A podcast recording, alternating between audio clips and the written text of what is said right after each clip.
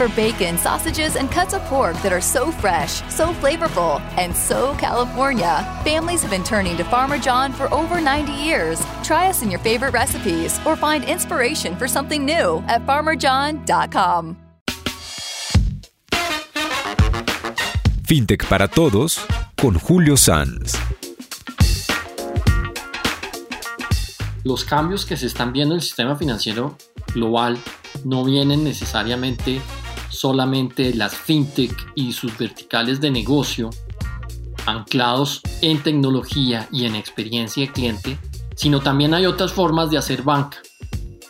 Hoy, bajo ese concepto, vamos a conversar con Joan Antoni Melé, impulsor de la banca ética latinoamericana, un banquero de muchos años, con experiencia en un banco llamado Triodos, un banco europeo con un enfoque de negocio totalmente distinto. Y con él vamos a conversar sobre qué significa la banca ética latinoamericana y su diferencia en su propuesta de valor para ayudar a ser una banca más humana y ayudar a que las sociedades haya más prosperidad y crecimiento para todos. Bienvenidos nuevamente a un episodio más de FinTech para Todos.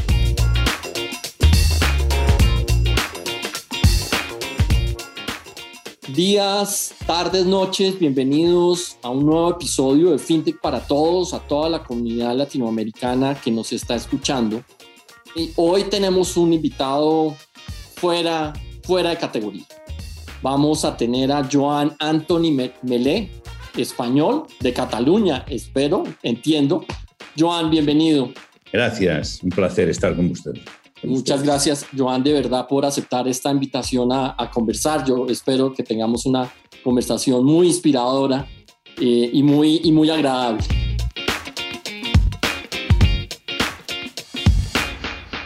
Voy a introducirte primero, Joan, antes de comenzar.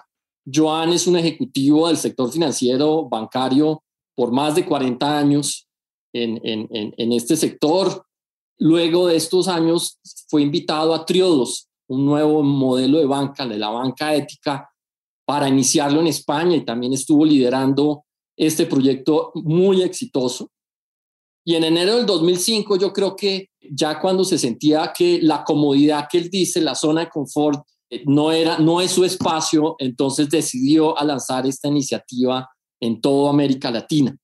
Y comenzó a recorrer América Latina enseñando, capacitando este nuevo concepto de banca y de visión del ser humano en el mundo. Hoy en día, Joan es presidente de la Fundación Dinero Conciencia, quien es la fundación donde se integra todo el esfuerzo y desde allí se construye lo que es la banca ética latinoamericana.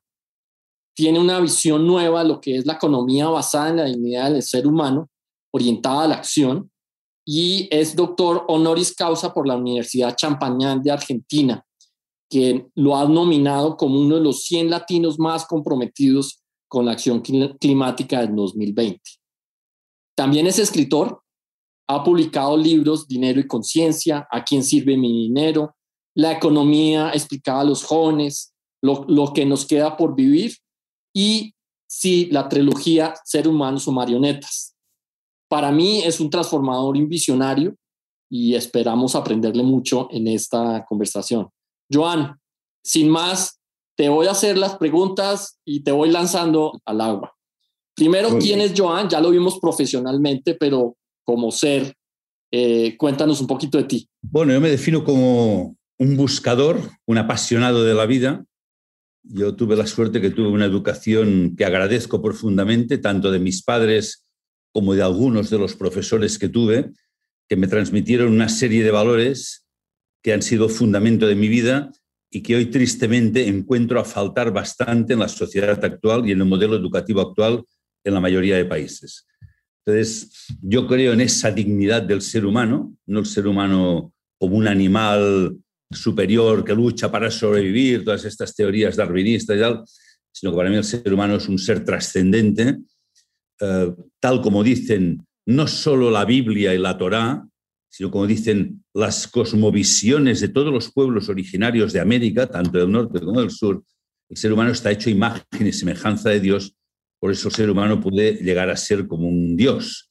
y esto significa no un orgullo, una soberbia, sino que no somos animales que luchan para sobrevivir, sino que aspiramos, y así lo defino para que no quede abstracto, esa divinidad potencial del ser humano, como que podemos ser libres, la libertad es una de nuestras primeras capacidades, somos seres de amor y somos seres creadores, no solo en lo tecnológico, lo hemos visto en la historia del arte y en muchas más cosas, por tanto, libertad, amor y creatividad para mí es lo que nos definen y el ser humano puede decidir cómo quiere vivir la vida en el tiempo que le ha sido concedido y no solo adaptarse para sobrevivir. Me niego a sobrevivir. Yo quiero vivir como ser plenamente humano.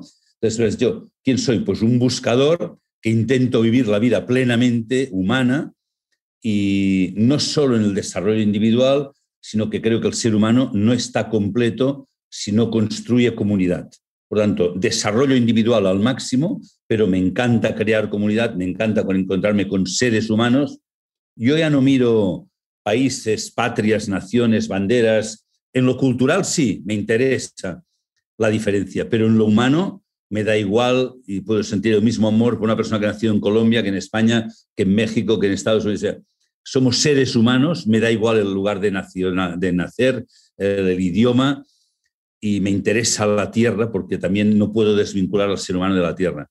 Y esto es mi vida, o sea, buscar este sentido del ser humano, intentar vivir coherentemente con eso que, creo y que predico. O sea que casualmente, como una anécdota del destino, eh, la vida me ha hecho trabajar en el mundo del dinero, mundo de la banca, a pesar de que cuando tenía 18 años, me acuerdo muy bien, yo estudiaba en la universidad la carrera de matemáticas y dije, lo último que haría en mi vida es trabajar en un banco.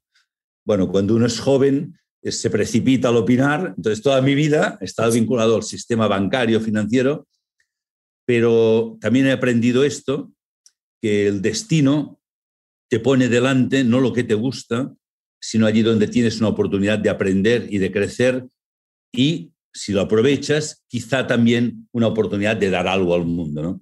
Entonces, vivo la vida como un servicio, entiendo la gran oportunidad de, de ser útil a los demás así me educaron, así he vivido y así intento vivir lo que me queda por vivir, que es un título de mis libros. Es decir, no sé cuántos años voy a vivir, ya cumplí 70 en marzo, pero los que sean los quiero vivir en plenitud de conciencia y siendo útil a los demás. Por no alargarme más, así me bueno, pero, pero, ¿qué pasó luego de 30 años de, sector, de un bancario, me imagino, tradicional, de corbata, muy formal, muy exitoso? y, hay un quiebre porque te volviste el impulsor de una banca totalmente disruptiva. Cuéntanos qué pasó ahí. lo de la corbata, a pesar de que siempre me he sentido asfixiado con las camisas y las corbatas, ahora ya prácticamente no llevo para nadie, muy excepcionalmente. Y eso que son bonitas, pero es un símbolo como de opresión, necesito.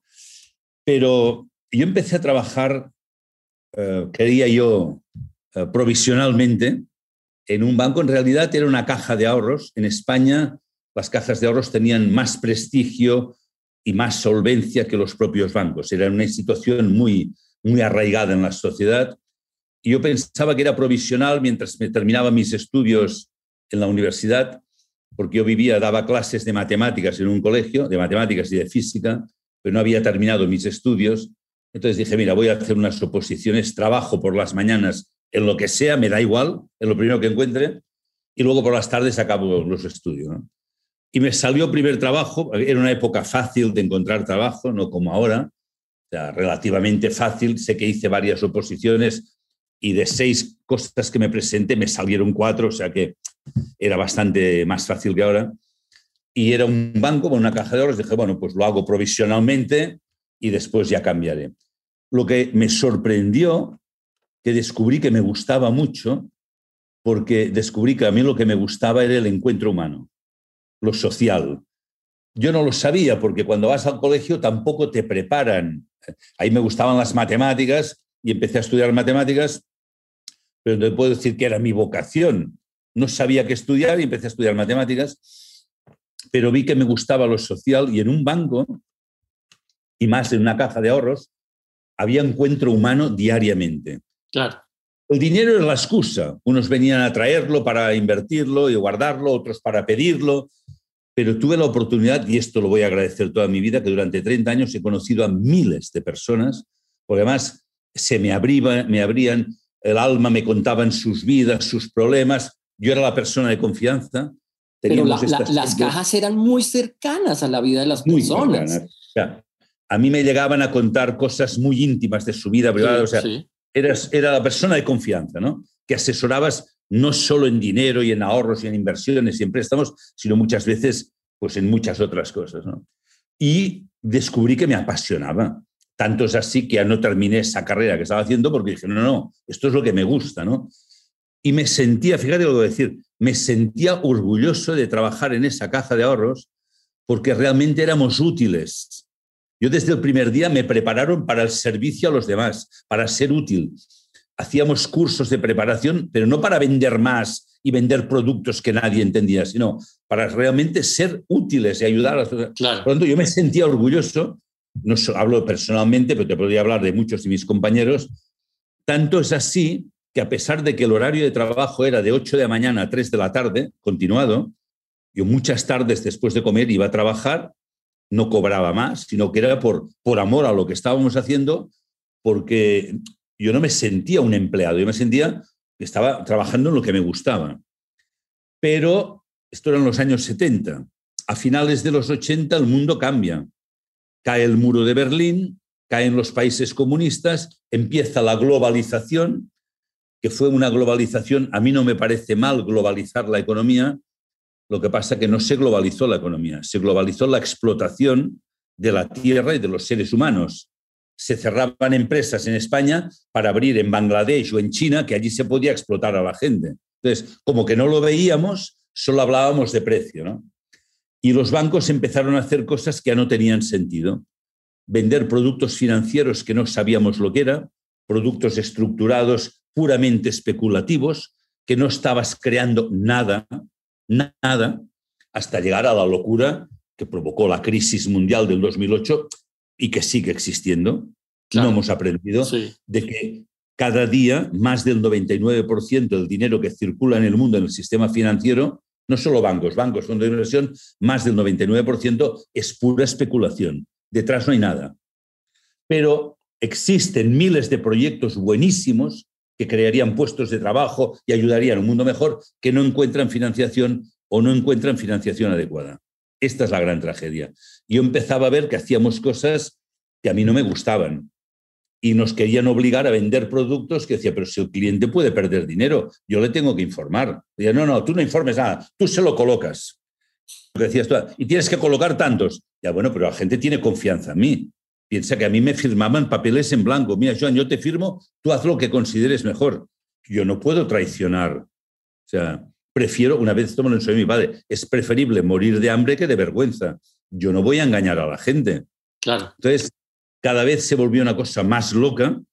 Tenías la amenaza si no vendías, pero luego la codicia, si vendes, te daremos un bonus y empezaron unos bonus, otra locura. Y a mí esto no me gustaba. Yo empecé a tener algunos problemas porque decía, no, yo a los clientes no les voy a engañar. Yo informaré si les interesa bien y si no, no. Entonces un día me dijeron, esto estoy resumiendo mucho, ¿no? Es que tú no sientes los colores de la entidad, me dijeron. Y hombre, siento el color rojo de la vergüenza de lo que nos hemos convertido. Esto sí. Pues si no sientes que es tu entidad, igual deberías plantearte irte. Esto me lo dijeron una vez y pensé, pues es verdad. Y como que en aquella época, te estoy hablando del año 2004, eh, no había crisis en España. Al contrario, en España había una euforia económica. ¿no? Nos prejubilaban con 57 años. Es decir, con 57 años te podías quedar en casa cobrar el sueldo casi íntegro, incluso podías trabajar en otras cosas siempre y cuando no fueran bancos o compañías de seguros. Con lo cual todo el mundo esperaba prejubilarse, ¿no? Yo hubiera esperado un año más, me podía prejubilar. Pero llegó un momento que era insostenible. Yo no estaba bien, me quería ir, quería hacer otras cosas. De hecho, colaboraba con la gente en Sao Paulo que trabajaban en las favelas, quería dedicarme a hacer cosas así. Decía, bueno, me prejubilaré y me iré hacer esto, ¿no? Pero en ese momento la vida me puso una dicotomía, me puso a prueba y me salió esta propuesta de Trio dos Bank, este banco europeo referente en banca ética a nivel mundial, me dijeron, vamos a abrir ya sucursal en España, hemos pensado en ti como el promotor del desarrollo de esto en España. Y claro, me hicieron un comentario, te lo resumo mucho, ¿no? Me dijeron, Joan, llevas 30 años trabajando en banca, llevas dando conferencias sobre banca ética cinco años, porque yo ya daba conferencias de banca ética, aunque trabajaba en la caja de ahorros, ¿no? Que por cierto, una vez me preguntaban, pero ¿usted dónde trabaja? ¿no? yo me Bueno, trabajo donde puedo, pero pienso que algún día podremos crear un banco ético. Era complicado, ¿no? Y me dijeron esto, tú que llevas 30 años haciendo esto y 5 o 6 dando conferencias, no te das cuenta que esto te toca hacerlo a ti. Y esa noche no pude dormir. Entonces pensé, es verdad, mm, si yo lo predico, de que tengo miedo, ¿no? Y no era miedo, era la tentación de la comodidad, que aguanta un año y te prejubilas y luego colaboras como voluntario, que como voluntario quedas siempre como un señor y si no haces nada tampoco te pueden decir nada porque es voluntario, ¿verdad?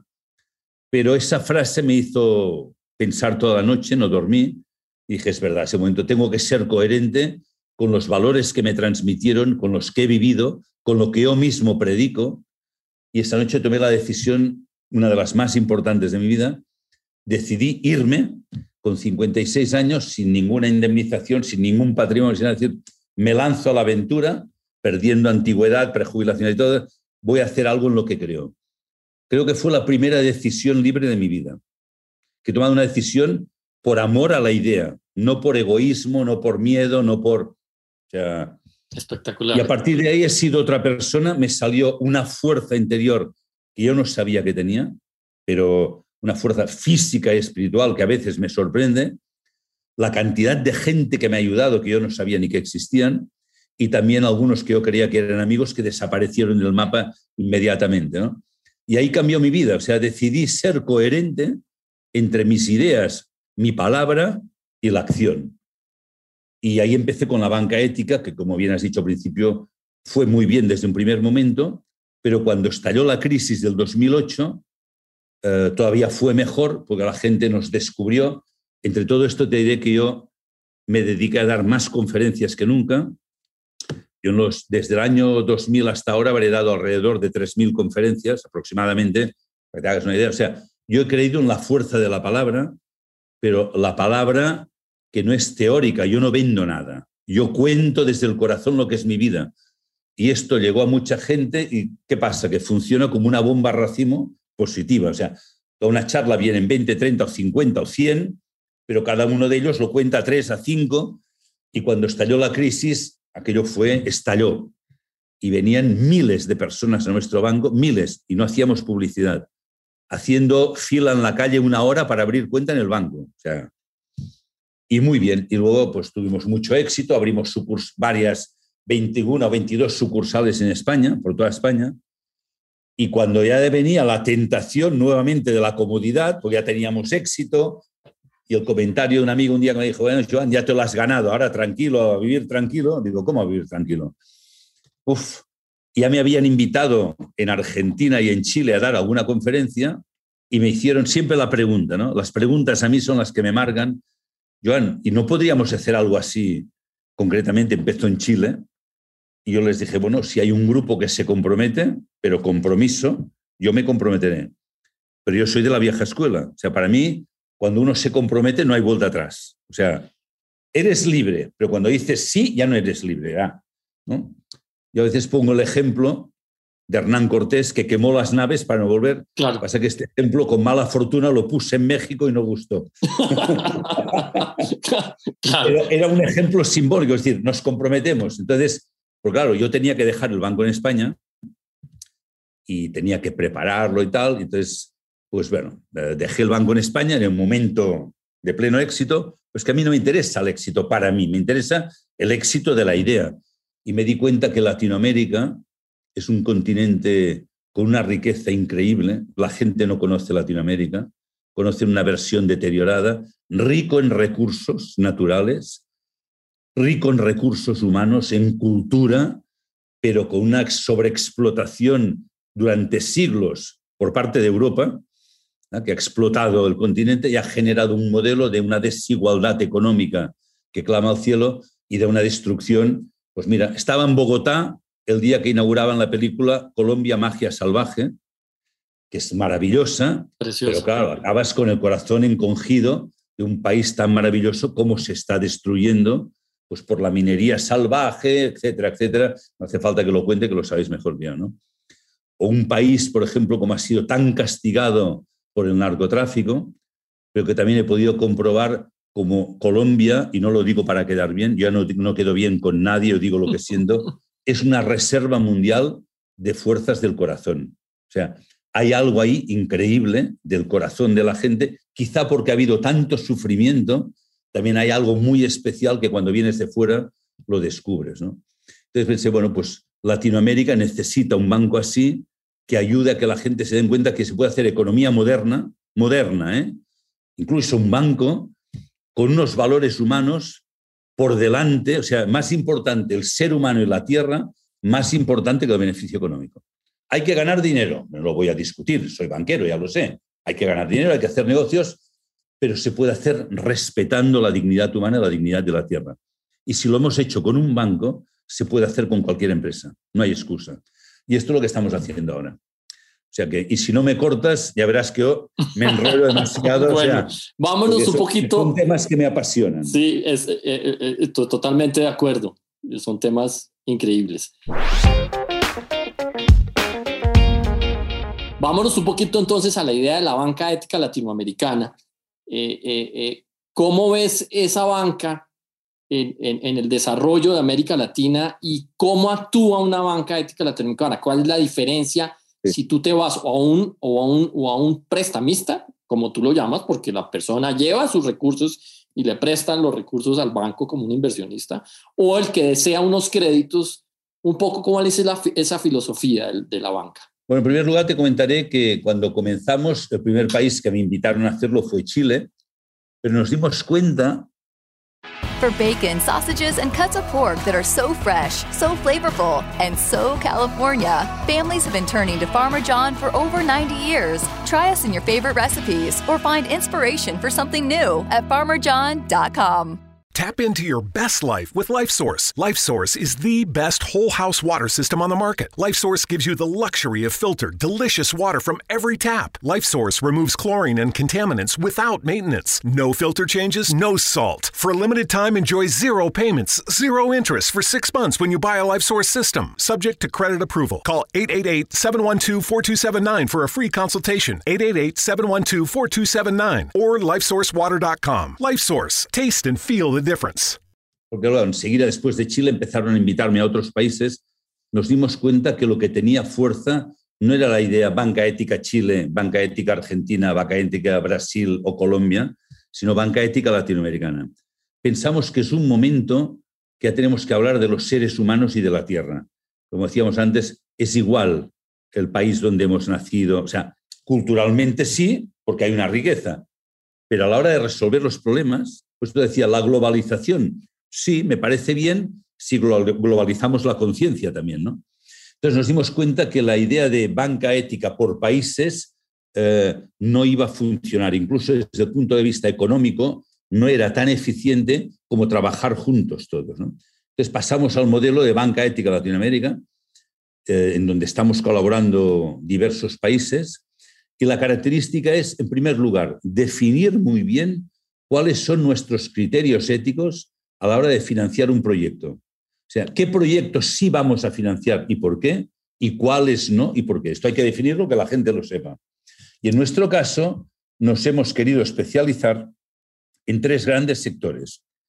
Proyectos que aporten valor, y fíjate que nosotros hablamos de una nueva economía de crear valor. O sea, la economía es crear valor.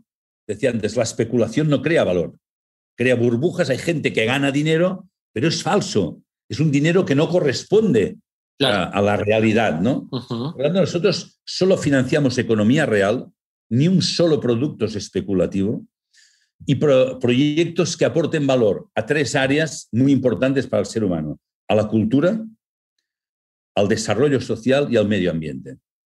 Y no es que lo hayamos decidido porque sí, una sesión de brainstorming, sino observando los problemas del mundo, vemos que hay problemas a tres niveles. Problemas de tipo individual, sea, no todo es un tema de dinero. Los países más ricos del mundo, la primera causa de muerte en este momento es el suicidio. Noruega, Suecia, Japón. O sea, estamos todos luchando por ganar dinero y la gente más rica se suicida. O paremos un momento, ¿qué está pasando? Hay, un, malestar de angustia, de depresión, de enfermedades nuevas, etcétera, etcétera. Por lo tanto, hay problemas individuales, problemas sociales de desigualdad económica, pobreza, hambre, violencia de todo tipo, incluso en niños, eh, migraciones, hay un montón de problemas sociales y hay los problemas de medio ambiente con la tierra. Por tanto, de observar el mundo y ver que hay tres tipos de problemas, queremos financiar proyectos que aporten soluciones a los tres ámbitos. Puede parecer poco, pero estos tres sectores se dividen en más de 120 o 130 subsectores, o sea, hay muchísimas cosas. Cuando yo digo cultura, está educación, cine, teatro, música, arte, crecimiento personal, muchas. ¿eh? Turismo rural comunitario, turismo sustentable, eh, bueno, atención a la infancia, a la tercera edad, muchas cosas. Entonces, definimos esto. Y también decimos, por ejemplo, invertimos en energías renovables, en agricultura orgánica o biodinámica, no vamos a invertir en agricultura tradicional que utiliza pesticidas y fertilizantes químicos y menos transgénicos, porque esto es pan para hoy, hambre para mañana. Claro. O sea, está profanando la tierra en Latinoamérica, incluida Colombia. No sé si una información que me dieron es cierta, de que obligaban a los agricultores a plantar semillas transgénicas dadas por Monsanto. Me parece un crimen a la humanidad y a Colombia. El Estado no debe meterse en estas cosas. No debe. O sea, y menos cuando esto, repito, solo hace falta ver los países profanados por Monsanto, que fue denunciado al Tribunal Internacional de Derechos Humanos y ahora lo compró Bayer para disimular un poco la mala fama que tenían. Más de 200.000 agricultores en la India se suicidaron porque no podían pagar las deudas de Monsanto con los transgénicos. Porque claro, tienes que comprar esto, cada año tienes que comprar la semilla, el pesticida, el, el, fertilizante, el no sé qué. O sea, destruyendo la tierra. Tierras que quedan arrasadas completamente. Ha pasado en Argentina, en Uruguay, en Brasil, en Colombia, etcétera, etcétera. Por lo tanto, nosotros esto no lo vamos a financiar. Al contrario, animaremos a los agricultores a que hagan una transición hacia una agricultura orgánica, biodinámica, sustentable, que les permita vivir dignamente y que la tierra no muera. Es por poner un ejemplo, ¿no? Sí. Y luego, el segundo punto, uno es definir los criterios. Tampoco vamos a financiar, por ejemplo, energía nuclear, Hoy nadie quiere vivir al lado de una central nuclear. Hace 20 años decían que era, era el futuro, ya, pero nadie quiere vivir al lado, ¿verdad? Después de Chernóbil y de Japón y tal. Y en segundo lugar, algo que debemos recordar es que los bancos no tienen dinero. Los bancos no tienen dinero. Gestionan nuestro dinero. El dinero es nuestro de los clientes. Lo digo porque a veces parece que el banquero sea el dueño de la situación. Perdona, tú eres un gestor de un dinero ajeno. Por tanto, los clientes tienen el derecho y tienen la responsabilidad de saber qué hace el banco con su dinero mientras ellos no lo usan. De ahí el título de mi libro primero, ahora ya es un libro un poco anticuado, que algún día igual lo renovaré, el de Dinero y Conciencia, pero el subtítulo del libro, ¿a quién sirve mi dinero? Claro, en 30 años que estuve en la caja de ahorros, nunca nadie me preguntó esto. Oye, Joan, si yo traigo el dinero a tu banco, ¿vosotros qué haréis con él? sea, ¿a quién va a servir mi dinero mientras yo no lo necesito? Esta es la pregunta. No cuánto voy a ganar. Depende, ¿eh? ¿Haciendo qué? Y, oye, y... Pero, solo termino. La transparencia, o sea, el banco ético cuenta a sus clientes todo lo que hacemos. Es transparencia radical, hasta el último céntimo. Criterios éticos que se definen y transparencia radical que, por supuesto, se audita a final de año. Estos dos principios hicieron que la gente nos pusiera el adjetivo banca ética. Así nos llamó la gente. Ético porque tienes unos criterios éticos y eres transparente. La gente sabe qué estamos haciendo con su dinero.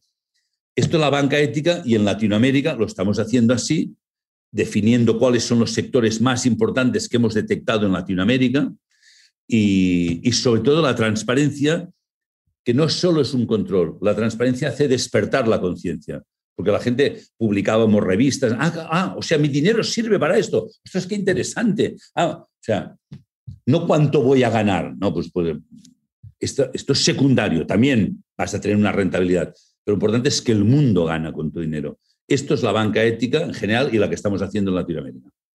Perdona que te corto. No, no, no, no, realmente ahí, ahí hay varios temas que deben como profundizarnos. Estábamos hablando entonces de dinero y conciencia. ¿Cómo entender esas dos palabras? Sí, he hablado también de los sectores en los que invierte la banca ética y todo esto, sí. Cuéntanos un poquito, hoy, digamos, eh, hay una nueva banca o un nuevo sector que nace a raíz preciso del 2008, ¿sí? De la crisis del 2008 que se llama FinTech.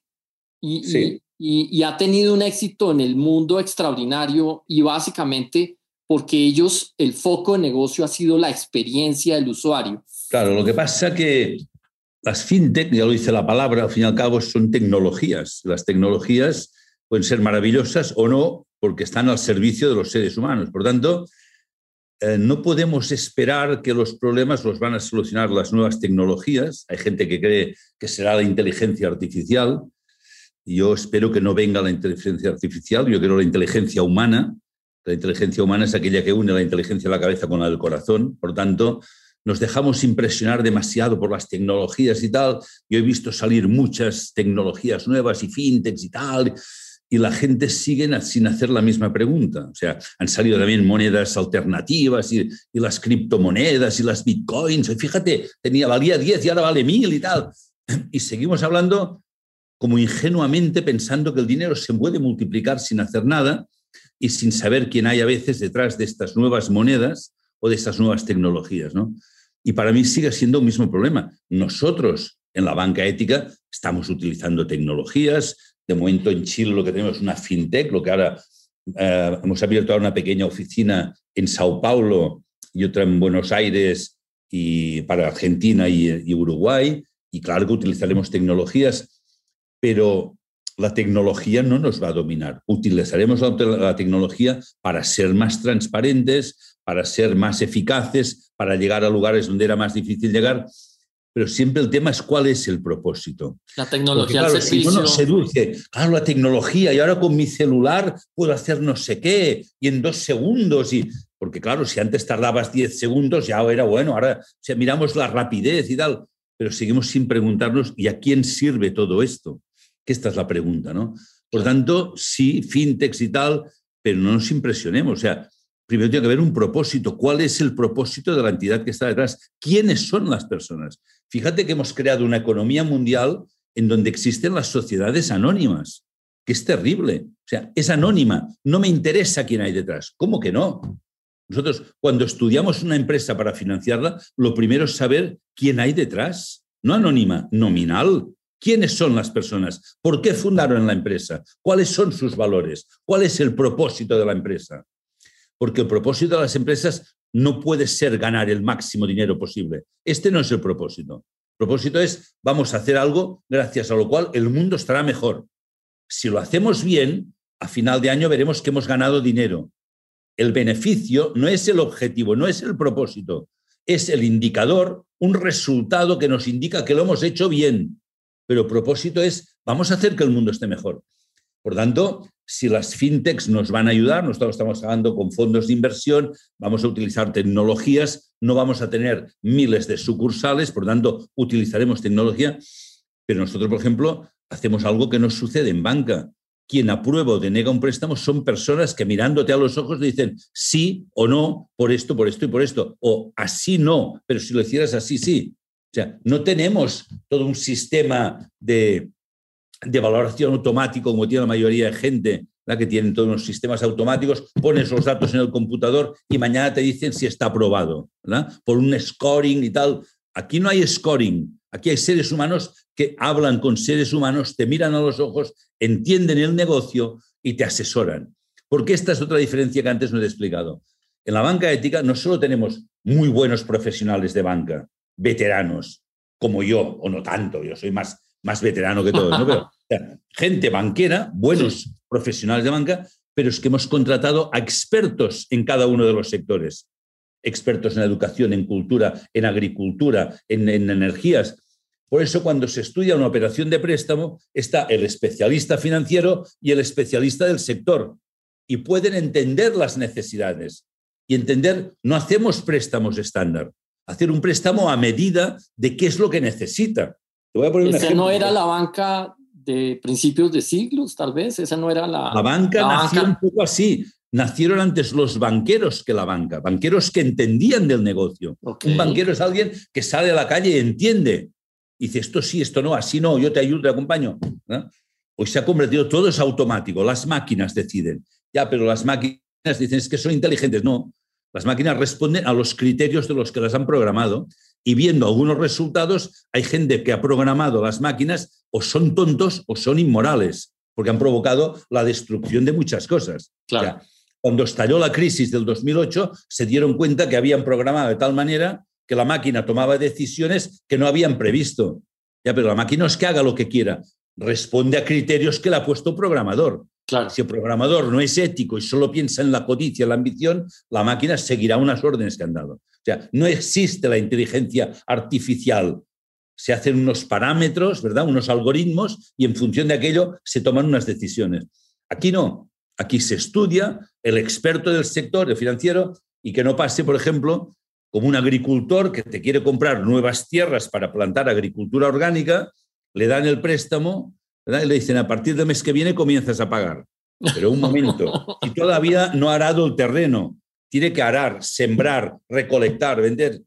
O alguien que filma una película, en España financiamos mucho cine, lo mismo, les pedían para, bueno, ya no te digo lo que les pedían para dar un préstamo, pero les decían lo mismo. Bueno, te doy el préstamo el mes que viene, el primer recibo. Pero si todavía no ha filmado la película, o sea, es entender cómo funciona esto, ¿no? Entonces, es volver a unas relaciones humanas, conocimiento mutuo, conocimiento de los sectores y un buen asesoramiento. Y si hay que decir que no, se dice que no. Por desgracia dije que no a muchos préstamos, pero lo dije mirando a los ojos. Y dije, no, así no, porque te estrellarás. Incluso una vez un joven que me pedía 70, 80 mil euros y su padre, que era cliente del banco, le avalaba y el padre tenía cinco o seis veces más o siete. Dice, me avala mi padre. Digo, por eso no te lo puedo dar, porque te avala tu padre y te vas a arruinar. Yo no quiero que tu padre pierda el dinero, porque este negocio no va a ser viable por esto, por esto y por esto. Se enfadó conmigo, fue a otro banco, el otro banco se lo dieron, en seis meses había cerrado. El padre había perdido el dinero. O sea, la ética también es aconsejar bien. Otro había dicho, ah, si te avala tu padre, bueno, a mí qué me importa. No, no, sí que me importa. O sea, nosotros, si es que no, mirando los ojos de yo te digo que no, no la máquina, Alguna gente, no, es que el, computador me ha dicho que no. ¿eh? O los de arriba, siempre dicen los de arriba. ¿Los de arriba quién? ¿Los ángeles? O... No, yo, te digo que no por esto, porque veo que no. O sea, para ayudarte te digo que no, o así no. De esta manera quizás sí. Entonces estamos haciendo una banca de, yo diría, de mucha experiencia, recuperando el concepto de banquero. Imagínate que en España, cuando yo era pequeño, la palabra banquero era una palabra de prestigio. El banquero era un hombre serio, prudente, sensato, que entendía. Tal. Hoy es un insulto en España, banquero. Es la profesión de más desprestigio que hay en España. Bueno, millones de personas perdieron sus ahorros por la especulación y no hay nadie en la cárcel. O sea, claro, o sea, se lo han ganado a pulso, ¿no? Pues yo reivindico el orgullo de ser banquero, porque haciéndolo bien ayudas a que pasen cosas, a que buenas ideas salgan al mundo, pero buenas ideas para el mundo, no para que el banco gane dinero. O sea, no, no, no. Aquí tenemos que ganar todos. Y la tierra tampoco puede perder. Como... Pues esto es lo que estamos haciendo. Y te digo, la, tecnología nos servirá, pero no vamos a basar el banco en la tecnología. O sea, el banco está basado en el ser humano al servicio del ser humano. Si la tecnología ayuda, bienvenida sea.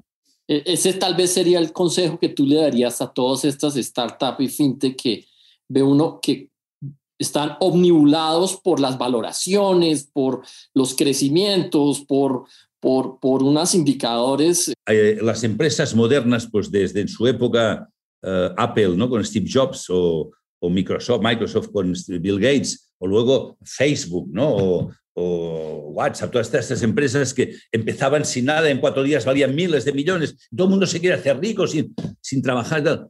No existe. O sea, cuando uno gana mucho sin hacer nada, muchos van a perder todo para que tú hagas esto. O sea, no seamos ingenuos. O sea, el dinero es relación entre seres humanos. El dinero no existe en sí mismo, es relación. Por ejemplo, en el libro de la economía explicado a los jóvenes les digo, si tú naufragas en una isla desierta, y estás en una isla desierta, como Tom Hanks en la película Náufrago, ¿no?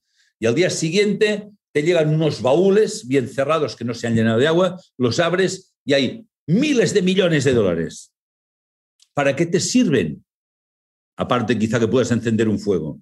No te sirven de nada, porque el dinero sirve si es relación. Por tanto, pensar que uno puede ganar dinero sin hacer nada, en el mejor de los casos es ingenuidad.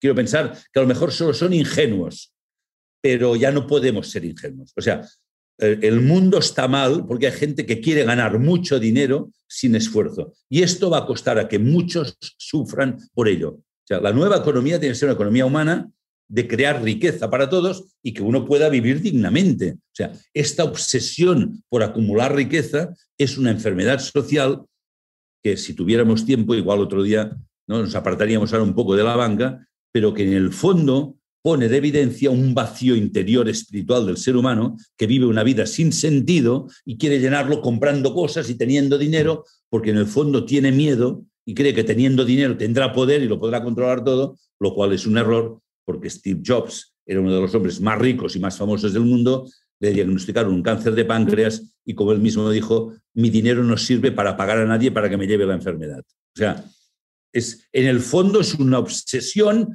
de querer crecer y ganar y, nos han puesto este modelo, pero uno crece cuando es pequeño, llega una edad que tienes que dejar de crecer y tienes que madurar y esta economía no puede crecer, tiene que madurar, encontrar sentido, propósito, esta es la maduración. Entonces, o hacemos esto, o como decíamos antes, o lo hacemos por amor o lo pagaremos con mucho dolor. No hay, no hay milagros, no hay magia. La magia es poner sentido, poner todas nuestras capacidades para que el mundo esté mejor.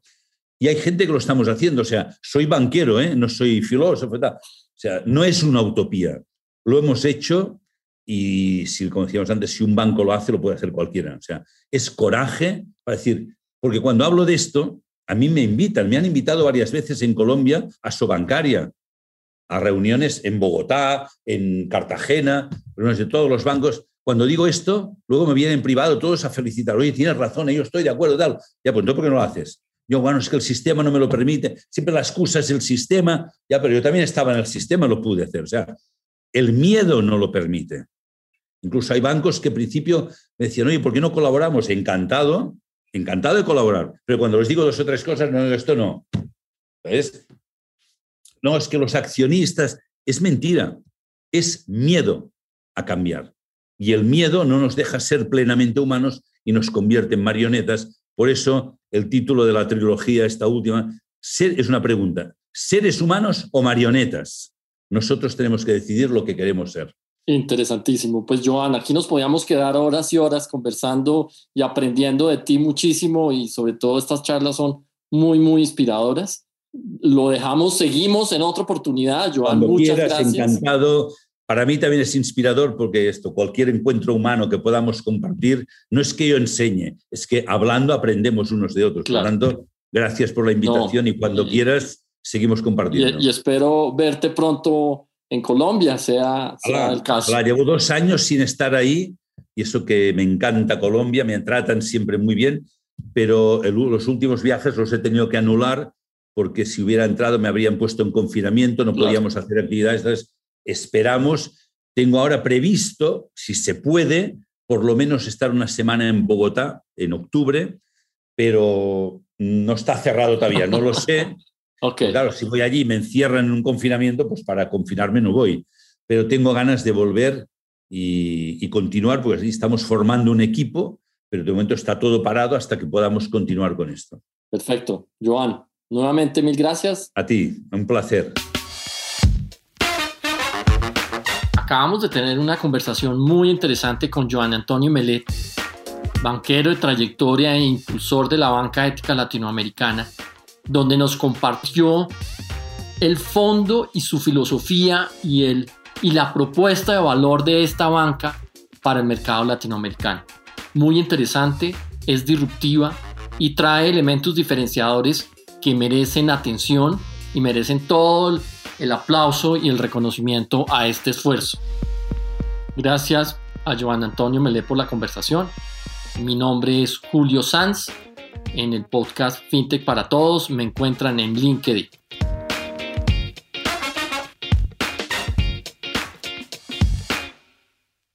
¿No se merece tu familia lo mejor? Entonces, ¿por qué no los mejores huevos? Ahora, Egglands Best están disponibles en deliciosas opciones. Huevos clásicos, de gallina libre de jaula y orgánicos de Egglands, que ofrecen un sabor más delicioso y fresco de granja que le encantará a tu familia. En comparación con los huevos ordinarios, Egglands Best contiene la mejor nutrición como 6 veces más vitamina D, 10 veces más vitamina E y el doble de omega 3 y B12. Solo Egglands Best. Mejor sabor, mejor nutrición, mejores huevos. Visita egglandsbest.com para más información.